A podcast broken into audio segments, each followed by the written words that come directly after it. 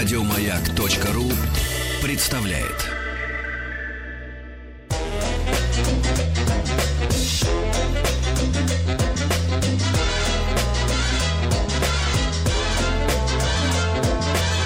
Толковый словарь Петрова Шишкина.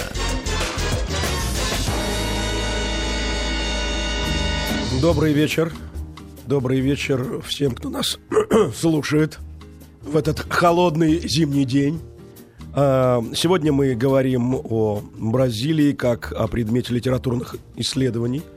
А, нашим гостем является Николай Непомнящий, главный редактор а, издания «Путешествуем по свету», писатель, журналист, ну, вообще ученый в том числе. Путешественник. Да? Путешественник, да. И вот какой у меня вопрос. 19 век, первая половина, литература в Англии, литература в России, литература в других европейских странах начинает проявлять интерес э, к Латинской Америке, в частности, к Бразилии, потому что появляются стихи Киплинга о Бразилии, появляется тетушка Чарли, который приезжает из Бразилии, и появляется, в конце концов, роман э, Конан Дойля «Затерянный мир», который пронизан этой бразильской темой. С чем это связано? Ну, 20 век все-таки, 20 20 век. Все-таки 20 20, начало 20 века. Потрясающее время для литературы, mm. для истории, э, для науки и для других э, областей знания и культуры, как в России, так и за рубежом, и в Англии особенно, и в португалоязычных странах прежде всего, потому что именно они тогда заправляли всей как бы португальской, португалоязычной экспансией в мире. А Бразилия, как известно, являлась самым ярким представителем, ярким в прямом смысле слова, представителем вот этой э, португальской э, диаспоры во всем мире, вместе с африканскими Мозамбиком и Анголой, вместе с э, какими-то колониями маленькими в Азии. И Бразилия была самая главная. Вот. Никто не знал толком, что там происходит, потому что очень много лесов, очень много рек, гор, разных племен, сотни племен, народов – всего там 3-4 крупных более-менее города, и то они ближе к побережью как бы, ютятся. А то, что там выше по течению э, рек, крупных рек, а их много, это уже люди знали, что там много рек, но даже не представляли, что там за 100, за 200 километров побережья делается. И вот эта страна, она манила, конечно, к себе. Ну вот посмотрите, mm. Англия – это прежде всего э, английские колонии. Это империя от моря до моря как описал Киплинг. Но, э, тем не менее, вдруг неожиданно появляется крен, совершенно в другую сторону, совершенно в другом направлении, э, к огромному континенту, которым, собственно, является Бразилия, практически составляющая, наверное, больше двух третей э, Южной Америки. Вы знаете, это связано все-таки, наверное, не с какими-то глобальными процессами, как как бы Бразилия абсолютно не заявляла о себе так публично миру в начале 20 века, потому что ей нечем особо было заявлять тогда. Там не было никакой такой структуры, инфраструктуры, которая могла бы этим заняться. Просто так сложилось, что в конце 19-го, в начале 20 века там побывало изрядное количество э, очень таких значимых людей, в частности путешественников. И вот они э, приехали ни в Португалию, ни в, малень, ни в маленькую Португалию, ни в чуть большую Испанию. Они приехали очень, можно сказать, э, приехали в гигантскую размером Англию, Великобританию, а точнее Британскую империю. И там, именно там они э, начали писать книги и публиковать свои книги, и выходили журналы с очень крупными материалами по Бразилии. Так понемножку э, эта страна начинала завоевывать свое место под европейским солнцем. Ну вот посмотрите, Конан Дойль э, начинает свою вот такую большую трилогию именно романом «Затерянный мир». Э, романом, в котором главным героем является профессор Челленджер, такой то ли мессия от науки, то ли бестия от науки, человек, который постоянно как бы врывается в научные споры, создает какие-то скандальные ситуации, делает скандальные заявления, и постепенно вот из этих заявлений он создает общественную ситуацию. Э, большое количество людей желает попасть вот в эту странную экспедицию, которая отправляется непонятно куда, где остановилось время. На самом деле такие экспедиции были. Они были и в эпоху Конан Дойля, и в эпоху mm. Хаггарда, его современника и писавшего, в общем-то, очень иногда похожие вещи по тематике э, на произведения Конан Дойла. И эти люди, эти два писателя, по крайней мере, они вращались в среде, в академической среде, прежде всего Англии, э, были в Лондоне, э, бывали в географическом обществе, в зоологическом обществе. И там, конечно, они набирались сведений, информации о первых таких вот прорывных экспедициях в Новый Свет. И это не всегда была Бразилия, на самом деле. В начале прошлого века на свете было много, в общем, немного, но достаточно затерянных миров.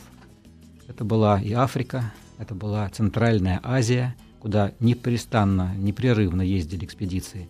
Это была Австралия, половина которой не была открыта совершенно, не говоря уже об далеких островах, где в том году, когда был написан «Затерянный мир», был открыт гигантский варан острова Комодо в Индонезии. Такое случайное совпадение, но тем не менее оно немножко говорит само за себя а, о том, что начало века, прошлого века, это было время, когда нужны были открытия, и они следовали одно за другим. Ну, ну и нам тоже нужны открытия. Нам тоже необходимы некоторые вехи, которые отмечают наше э, познание мира. И вот такую возможность дает нам Дмитрий Петров со своими уроками португальского языка. Толковый словарь. Что вам может понадобиться в гостинице? Ну, пожалуй, прежде всего, ключ от комнаты. А шаве ду кварту. Ключ а шаве комната кварту. А шаве ду кварту. Лифт, элевадор, элевадор. Может быть, вам потребуется бассейн, писина, писина. Или интернет, интернечи, интернечи. Обо всем этом можно узнать на ресепшн. Ресепсаун. Ресепсаун.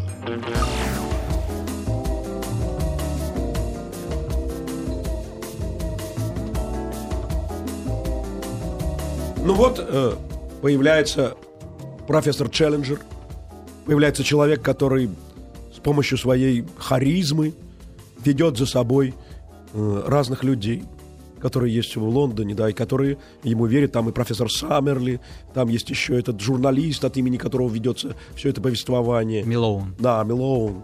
Э, и они верят ему. Наверное, этот профессор обладал какой-то убедительной силой.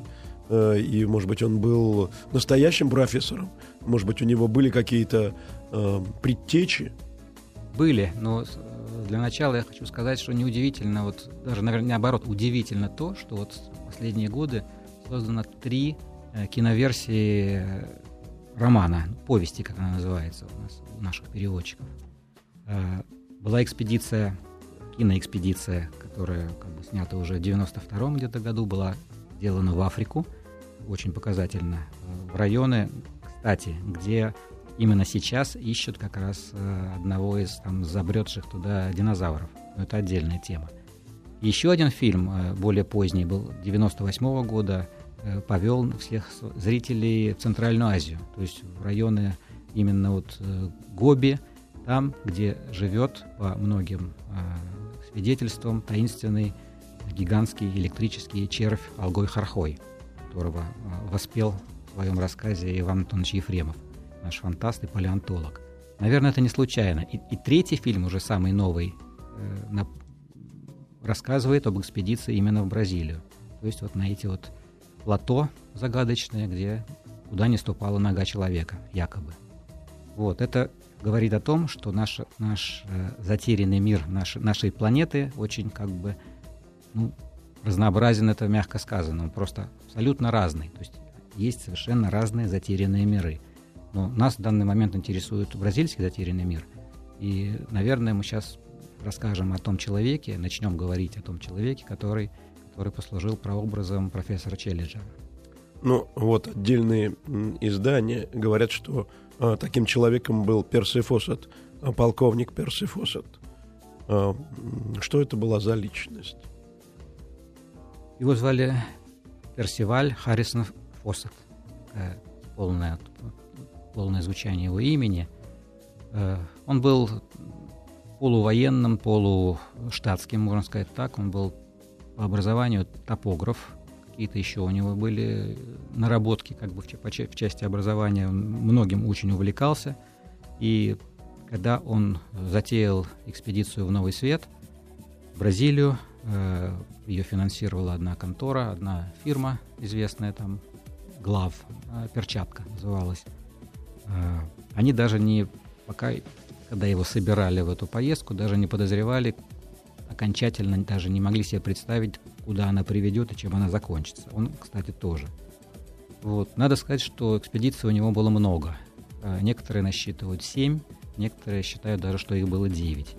Но поскольку все началось где-то вот э, в 1906 году, то есть времени до рубежа, до Первой мировой войны было достаточно, чтобы он совершил первые две экспедиции. Потом был перерыв на войну, он благополучно послужил еще на фронтах э, европейских и из майора превратился в полковника. И в дальнейшие свои экспедиции – которые как бы закончились ничем, неизвестно чем конце концов, где-то около 1925 года он уже отправился полковником из, в другом составе. На что им двигало? Ради чего он э, создавал эти экспедиции? Ведь э, наверняка за этим что-то стояло. Было много, за этим стояло, в общем-то, много. Тут надо как бы, может быть, вернуться к истории, скрытой, таинственной истории Бразилии – которая до сих пор не до конца разгадана, именно той, которая касалась так называемых затерянных городов Бразилии. Это отдельная тема, которую очень любят сегодняшние э, криптоисторики, так скажем, криптоэтнологи, да и криптозоологи тоже, коим я себя причисляю. И в ней, в общем, нужно разбираться э, людям, прежде всего, которые знают, во-первых, португальский язык, во-вторых, обычаи э, бразильских народов и племен. И именно этим занялся в свое время один наш российский молодой исследователь Олег Дьяконов, который на свое, на свое счастье, а может быть и на беду, э, знает и испанский, и португальский, и прочие европейские языки, поэтому вот он увлекся старыми манускриптами, которые ему удалось обнаружить. Дело в том, что он побывал, благодаря тому, что родители были на дипломатической работе, побывал э, в тех местах, где вообще как бы не ступала нога нашего соотечественника, и поэтому имел доступ к материалам и к документам, которые, в общем-то, сейчас уже они все вывешены, как принято говорить, в интернете, но тогда вот десятилетия, полтора десятилетия назад они были практически недоступны. Вот, вот, вот была какая-то рукопись, номер какая? 512. Да, по-моему, 512. Что это за такое вот таинственное было, произведение. Было собрание, собрание рукописей, записок, которые хранились в императорской, император был в Бразилии раньше, императорской библиотеке, которая потом благополучно все перекочевали в фонд э, Национальной библиотеки Рио-де-Жанейро.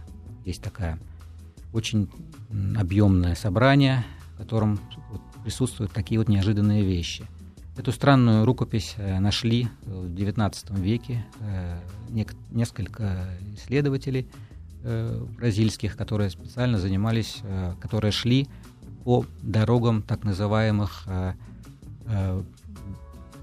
ну, это сложное португальское слово, вот, они занимались исследованием золотодобычи в Бразилии. Вот, и там вот именно вот исследуя их э, пути дороги, которые вели главным образом по, по рекам, по крупным рекам Бразилии, они нашли вот эту рукопись, э, какой-то дневник, который э, был уже к тому времени, к середине XIX века, основательно попорчен разными очень активными в тропиках насекомыми. Вот, и то, что Олег Дьяконов перевел потом со старо-португальского, да, можно сказать, языка, это это сейчас висит все, есть в интернете, это можно найти, этот текст. Он переведен, он приведен. Ну что там? Что там? Не, не, он сильно потрачен, потрачен термитами и муравьями и прочими ну, даже, Там же есть текст, там же не только вот эти остатки от от насекомых. Очень много остатков как раз. Вот, их даже этих дырок очень намного больше, чем букв. Вот, но там, там есть э, привязки, географические привязки, что самое важное. Там несколько страниц фактически осталось. Вот э, люди пытались пойти по этим вот э, э, маршрутам. Там названы все реки, все, все горы. И Фоссет узнал об этом. И он добился того, что он получил текст этой рукописи. Ну вот молодец Фоссет, что он добился э, все-таки текста этой рукописи, а мы, а мы добились того, что сейчас прозвучит незабвенный голос Дмитрия Петрова с уроком португальского языка. Толковый словарь. Чтобы подобрать удачное время для вашей поездки, надо знать, как по-португальски называются времена года. Зима – инверну, инверну. Весна – примавера, примавера. Лето – верау, верау. И, наконец, осень – аутону, аутону. Толковый словарь Петрова Шишкина. Вот, значит, в этой рукописи был какой-то ключ. Э, и этот ключ почему-то достался Перси Фоссету. Да, он э, собрал все сведения. Помимо этой рукописи я поговорил с этими бандерейруш, которые там, можно сказать, ну, шуровали в этих районах. Они беззастенчиво, в общем-то, грабили местное население, забирали там золотые, намытые все вот эти в алювиальных отложениях, все золотые крупицы, и попутно заодно узнавали, что здесь происходило раньше. На самом деле рукопись, рукопись относится к более, намного более ранним временам, то есть это уже не 19 и не 18, а конец даже 17 века, когда только-только начинали вот там действовать эти все э, вот, группы разрозненные поисковиков, так скажем. Потому что страна была огромная, то есть она и сейчас огромная, но, повторяю, путешествие по ней было крайне опасно и в основном по рекам. То есть те проводники, которые шли э, сухопутными как бы, вот этими тропинками, они были очень ненадежны все, и до ближайшего, так сказать, э, населенного пункта можно было не дойти. Ну вот, тем не менее, mm. Решил пойти. Тем не менее, да, он решил, видимо, не подозревая даже, что его ждет, потому что до этого особого опыта путешествия у него не было, такого вот именно тропического. Вот. Э, очень хорошо понимаю Фоссета, потому что мне довелось как бы бродить по джунглям, правда, не южноамериканским, а африканским, но это не, не слаще, я вам скажу. Вот. Э, путешествовать там очень сложно. То есть на второй, там, на третий день ты начинаешь ощущать, что вещи просто превращаются в ничто, Э, ни, ни одной сухой нитки на тебе нет, вот влажность 100%, э, а в Бразилии это вообще там 100 с лишним получается, так, шутку, если говорить, процентов. И обувь э, сразу не к черту вся, вот, и люди э, разбегаются. То есть те, кто местные жители, которые берутся за проводить, э, дальше не идут. Вот. Также было в Африке с Ливингстоном, которым я очень долго занимался и прошел по приблизительно половине его пути. Это было чудовищное, то есть спасло, спас только юный возраст. Но Фоссет был уже не молод, честно говоря, когда он туда опускался. Вот, с ним был один из его сыновей. А, да, Фоссет был не молод, но была одна очень важная вещь. Э, Все-таки им двигала определенная э, даже религиозная идея, как я понимаю. Вот, потому что за всем этим стояла абсолютная уверенность в том, что там в глубине Мату Гросу находится, э, возможно, какой-то действительно затерянный мир и даже затерянный город. На самом деле, да. Дело в том, что под понятием э, вот этого вот э, Lost City для Канан Дойла и существовал именно затерянный город. То есть затерянный мир это был для нашего как бы героя прежде всего населенный пункт, а не, а не какие-то дикие животные. Не переключайтесь, мы вернемся после выпуска новостей.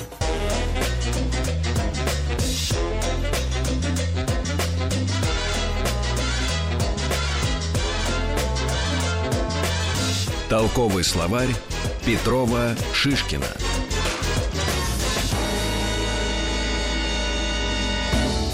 Э, мы выходим в прямом эфире Нашим гостем является Николай Непомнящий, э, главный редактор издания «Путешествуем вместе». Мы говорим сегодня о Бразилии с точки зрения затерянных миров Конан, Конан Дойля и, конечно же, э, полковника Перси Фоссета, человека, который преодолел обстоятельства и был одержим самыми невероятными идеями, э, которые он считал вероятными. Да, вполне реальными. Э, почему это произошло? Почему он вот э, и преисполнился этой идеей и даже э, взял с собой своего сына как некого, ну уж не знаю, нового Иисуса Христа, как я понимаю? Да, он на самом деле, конечно, совершил, ну, можно сказать, ошибку, потому что я вот как отец, например, я не взял бы собственного ребенка с собой в такую экспедицию, тем более еще и его друга, в общем, двух, две молодые души, которые совершенно непонятно было, как дальше, что с ними станется. Так с ними и стало неизвестно, что в результате. Вот. И незадолго до отправки в очередную экспедицию он повстречался с э, еще своим одним другом. На этот раз, на этот раз это был э, Генри Райдер Хаггард. Еще один, путеше... еще один, да и путешественник, я не случайно оговорился. Ну, да. И путешественник, и писатель, и немножко мистик в конце жизни, так скажем. Вот, и он э, подарил, подарил э, Фоссету одну непонятную такую таинственную статуэтку, которую Фоссет считал как бы прямым таким ключом в неведомое как бы. Большую такую статуэтку из э, черного такого синевой, из сине-черную статуэтку базальтовую, вот, фигурку э, человека. И сказал ему, что, наверное, все-таки там, в дебрях, в бразильских дебрях, существует то, чего ты собираешься найти. То есть за, за, загадочная таинственная страна. Может быть, это там ты найдешь живых динозавров и птеродактилей, которых, которых ищут сейчас везде. А незадолго до этого были сигналы из Сьерра-Мадре, из Мексики, о том, что якобы поймали там местные охотники, поймали динозавры, и по миру, по Европе, там, по центральным газетам английским прошел знаменитый снимок растянутого такого диноз... Э, птеродактиля трехметрового, которого охотники держат в распластанном виде. И, естественно, конечно, и, и Хаггард, и, и сам Фоссет, и Конан Дойль, они все видели этот снимок и были одержимы идеей найти вот эту загадочную страну. Прежде всего, его, его волновало не это. Его но, вол... но говорят, что вот с этой статуэткой ну, был какой-то спиритический сеанс. Ну, и, и как да. будто бы э, эта статуэтка чуть ли не поведала во время этого спиритического сеанса о том, куда надо отправиться.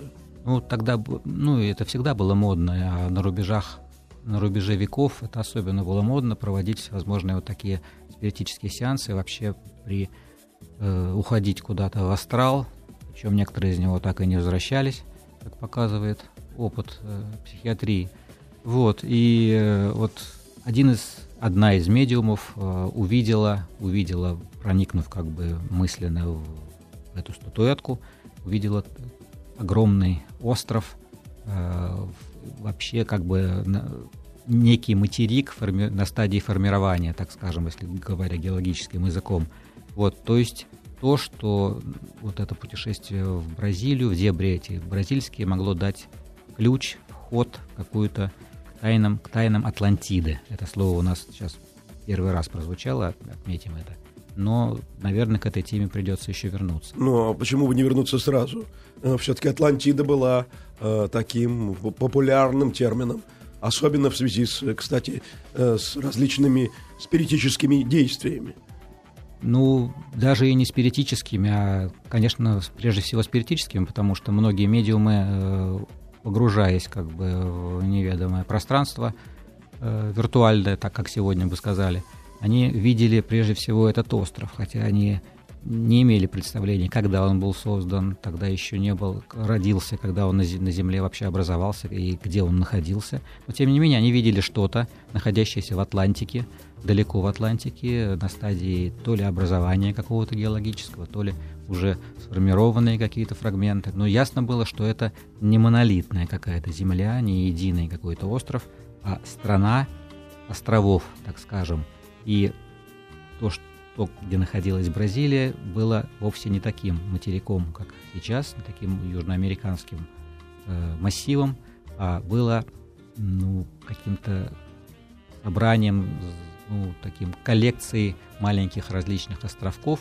которые, которые по-португальски э, могли называться, они назывались в этой рукописи, кстати, «Сете сидадес», то есть семь, семь городов. Вот это наверняка были города Атлантиды. Ну да, понятно. А, ну, а что сам э, Конан Дойль думал о своем друге? Он на нем как-то выражался, э, делал какие-то пояснения к его судьбе?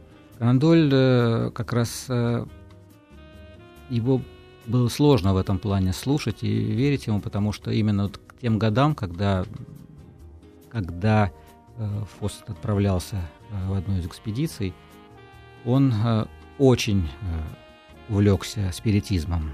То есть и в его романах, и в каких-то отдельных статьях э, проглядывало вот это вот э, поразительное увлечение, и не случайно именно в тот год произошло э, не в биографии, как бы в творческой биографии, так Конан Дойля, событие, о котором, несомненно, знал и Фоссет. Конан Дойль увлекся феями. Это была тема очень модная тогда, и многие верили в фей.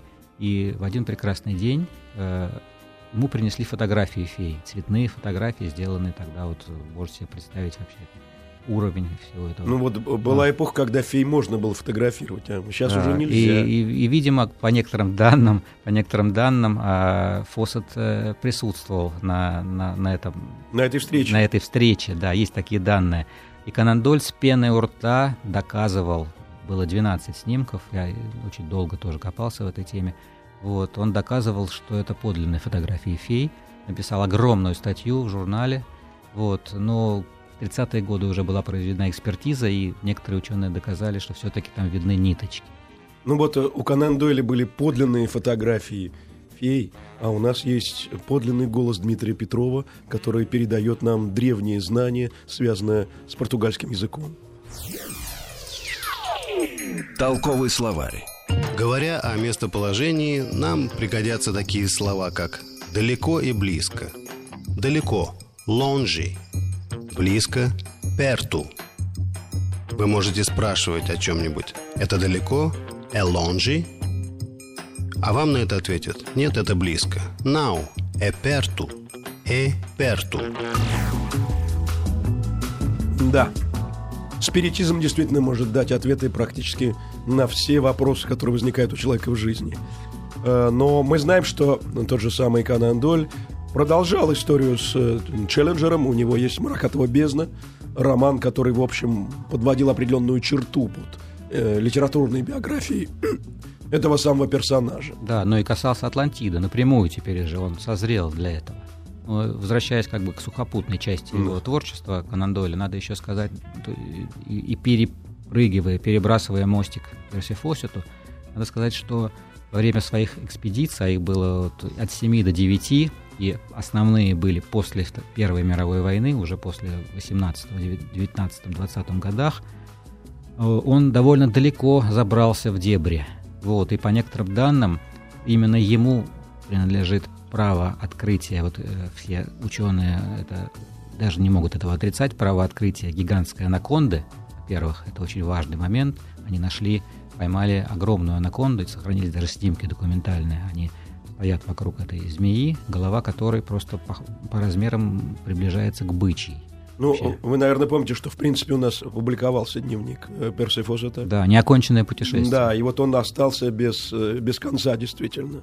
Там кон- концов, концовка такая размытая, то есть буквально на полусловие все это по последним письмам, по последним дневникам все это собрано, и как бы многоточие такое стоит. Но ему удалось, э, по некоторым данным, забраться вот в самые отдаленные деревни вот этих деятелей, золотодобытчиков, которые говорили, э, манили как бы к себе и говорили о том, что еще немножко, вот еще, еще два-три там притока миновать, там реки Шингу, в Байя и в Матугросу, там они рядом, эти штаты, и появятся вот эти города. Ему не нужны были даже эти высокогорные плато, там, которые открыли там, в 1978 году на, на этом самом месте, где он бывал, рядом с ним, на границе там, Венесуэлы, где три границы сходятся Венесуэлы, Боливии и Бразилии, открыли огромное плато Неблина, то есть э, туманное, по-испански, по-португальски. Вот, и там э, ожидали найти новые формы жизни, конечно. Но экспедиции, я вот помню эти отчеты в National Geographic, которые печатались в конце 70-х, специально ходил в Ленинку, их там изучал, потому что нигде было журналы эти не достать еще, кроме Ленинки. И там вот э, я читал о том, что э, да, есть новые формы жизни, но они не такие сенсационные и загадочные. То есть, если бы Фоссет вот поднялся на эти плато Неблина, и еще одно плато называлось Рорайма, то он бы нашел, конечно, каких-то новых насекомых, может быть, новую птицу, но никак не ящеров, не птерозавров и не, тем более не динозавров. Ну, лягушек нашли там. Лягушек, да. А, ну вот какой вопрос.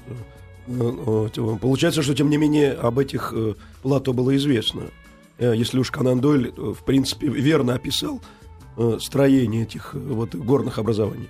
Да, это так называемые скалы под названием Меса, то есть стол по-португальски. Они были известны еще, ну, ну не, ска- не скажу средневековым географам, но в 18-19 веке их, конечно, видели, но, не, конечно, не поднимались туда, потому что это было очень трудно. Вот. Э, но в наше уже время, в 20 веке, туда долетел э, местный летчик э, с таким говорящим именем, фамилией, вернее, Ангел, Ангел, вот, и сел на этом плато, и с тех пор началась вот новейшая история вот этих плато. Конечно, Фоссет очень обрадовался бы этому факту, потому что, в общем-то, его работу доделали.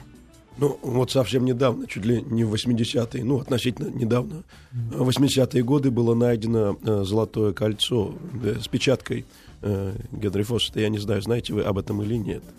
Ну, таких находок было несколько, в принципе, и тогда еще, когда были живы э, дети Фоссета, и был жив э, младший его сын Брайан, он, ну, сравнительно недавно умер, по-моему, 90-е уже годы. Вот, он принимал такие находки, конечно, но не очень как бы соглашался с ними. Ему было важно сохранить интригу и написать лишнюю книгу о папе. Это, в общем-то, можно понять, и не хотел никаких разгадок. То есть, кроме, кроме этого кольца было еще кое-что. На, на, нашли компас э, совершенно нетронутый посота, который в одной из деревень нашли, и еще несколько предметов. Теодолит, например, абсолютно не, как бы, не, тоже не потраченный временем. А, что, а что произошло все-таки? Почему вот э, так вот так вот странно закончилась вся эта история? Ну, скорее всего, судя по рассказам уцелевших каких-то участников э, или а, людей, которые были где-то рядом, которые сохранили какие-то сведения, все-таки у них произошла стычка с местными индейцами. Я как бы не буду утомлять названиями племен, я сам многих не помню, просто очень сложные эти названия индейские. Вот, они как-то что-то не поделили. Вот, э, Фоссет э, хотел, э, говоря по одной из версий, хотел сделать своего сына каким-то местным вождем. Там, ну, мессия, не мессия, не, трудно, конечно, сказать. У него были, конечно, идеи такие немножко странные, на наш взгляд. Но, тем не менее, похоже, ну, приближались как, ну, как к тому времени. Как странно. Он же хотел сделать целое поселение там, как я понимаю. Э, вернуться в эту э, в Атлантиду. Да, тем более, что по некоторым данным он нашел остатки городов. Более того, вот в этой рукописи, про которую мы говорили, это очень важный момент, там э, были фрагменты некоторых письм, письмен древних, которые сегодняшние ученые, как это ни странно, никак не могут э, как-то отождествить с какой-то письменностью. То есть то они говорят, что это какой-то испорченный древнегреческий, то, то что это фини, финикийский, то еще какие-то вот... Но факт тот, что эти письмена э, людей, выходцев из Старого Света. А это открывает еще одну страницу до Колумбовых контактов. Ну, вот эту страницу мы перевернем буквально через э, 2-3 минуты после рекламы. Толковый словарь Петрова Шишкина. Э, Николай, скажите, а вот э, вы сами-то в Атлантиду верите? Верю, я состою в правлении общества атлантологов российского, РОИПА называется, и мы вот скоро в апреле съезд очередной проведем, уже третий съезд. А туда да. не, не хотите поехать, там, где она, возможно, бы находилась? В Атлантике, наверное? Ну, это, это можно, но просто нужны большие деньги для этого. Уже туда отправлялись на батискафах, и все, кстати, э, весьма печальная последствия бывают этих глубоководных ну, спусков. Ну, вот, может быть, это проклятие Атлантиды, потому что вот с Фоссетом какая-то ужасная история. Ну, в сорок пятом году еще э, Кейси, знаменитый пророк американский, он же видел многое, хотя и плохо как бы э, что-то различал, там чисто по зрению, там по слуху, но тем не менее вот это там, пятое, шестое, там, седьмое и восьмое чувство у него были развиты прекрасно. И что касается Атлантиды, он без обиняков сказал, что э, существует на дне Атлантики какой-то кристалл гигантский, который испускает какую-то энергию. И до этого он еще массу пророчеств э, говорил, которые сбылись. То есть, ну, это отдельная как бы тема. Что касается Атлантиды, тут э, надо искать реальные, конечно, остатки, чисто материальные, чисто археологические, ну, антропологические вряд ли уже, это слишком много времени прошло. Вот, но здесь вот применительно вот к этим интересный еще момент, к надписям, вот этим всем делам, Атлантида это хорошо, конечно, но это слишком романтично. А если речь э, завести о доколумбовых связях, древних между Старым и Новым Светом, то в этом можно, пожалуй, найти ключ к этим городам таинственным в Америке, потому что именно там находили и в 20 и в 21 веках находили следы следы древних э, мореходов из Старого Света. И... Ну, вы думаете, что Америку открыли даже и не викинги, получается? Но на эту тему уже много написано, и, тем, и, и мной в том числе, и я собрал огромный просто материал на эту тему. Викинги — это просто классические, как бы до Колумбы. А были еще финикийцы, были еще берберы, были кельты, были, ну, кто только не был. Ну вот Жак Майо, по-моему, писал об этом. Был такой французский исследователь. Да, подводник да, который, кстати, и погиб под водой. Вот, он э, рассказывал э, о том, что он находил э, и видел и под водой странных и существ, и каких-то и свидетельства, и артефакты, как сейчас модно говорить. Вот, и они находят, их находят как раз в районе Бразилии. А, кстати, в бразильской, вернее, в бухте Рио-де-Жанейро, она так называется, нашли финикийский кувшин, даже амфору точнее, с монетами финикийскими. Это было вот 80-е годы, об, этом, об этой находке почти никто не знает. Это еще один, как бы, еще один ключик, еще один путь э, вот к этим э, семи городам, которые по могли построить пред предки наших, как бы, европейцев, э, жителей Средиземноморья. Ну, очевидно, что если корабли э, выплыли через, через пролив, через Гибралтар, то, конечно, они могли быть вынесены течением вот туда, в центр Атлантики, а может быть и дальше к Дальше самой, к югу. То, самой то, что продемонстрировал Хейердал прекрасно к тому времени, в 70, 70 в 69-м, 71-м Ну году. и то, что использовал Магеллан во время своего плавания. Да, наши, да и Колумб, наши путешественники Средневековья, они обладали картами, они знали о древних картах, возможно, именно тех, которыми пользовались первооткрыватели Бразилии, то есть еще как бы не средневековые наши вот эти вот э, потомки конкистадоров, а те, кто были задолго до них. Ну вот хочется в это верить, потому что эти карты, вот в частности карта Перерейса, она же откуда-то взялась, она же не с неба упала. Она, она, она взялась из запасников э, музея Стамбульского, где я ее также обнаружил в свою очередь, вот, и об этом много тоже писал. Вот, на ней э, видна Антарктида без снежной шапки и видно побережье Бразилии той же э, с огромным количеством подробностей, то есть островков, которые не знали даже люди Магеллана и Колумба. То есть они, наши далекие предки знали мир лучше нас. Но когда же был этот мир? Это был допотопный мир, в прямом смысле этого слова. Э, наша цивилизация проходила несколько стадий, несколько циклов, и какой на каком-то из них просто существовала Атлантида, которую предстоит найти. Предстоит все-таки. Предстоит. Предстоит. Ну вот э, такого точного, точного, точной убежденности вот э, о ее месте э, пока не существует. Ну, существует десятки версий нахождения Атлантиды, и один, одна из них это, это район Бразилии, и, и, даже, и даже туннели под Андами. То есть там нашли огромное количество подземных ходов с письменами на металлических пластинках так называемая коллекция Креспи. А, это то, что в, Эквадоре, по-моему, хранится, если я не ошибаюсь. А, ну что же, с нами был Николай Непомнящий, главный редактор журнала «Путешествуем вместе». Мы говорили об Атлантиде, мы говорили о прототипе, э, который э, был, между прочим, Персифосетом, а прототипом он был и, и Челленджера, а некоторые даже говорят, что и Индианы Джонса. Да, именно Индиана Джонса. Спасибо, до свидания. Спасибо.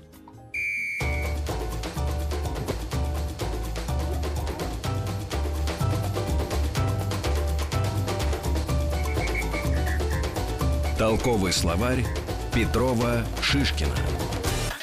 Еще больше подкастов на радиомаяк.ру.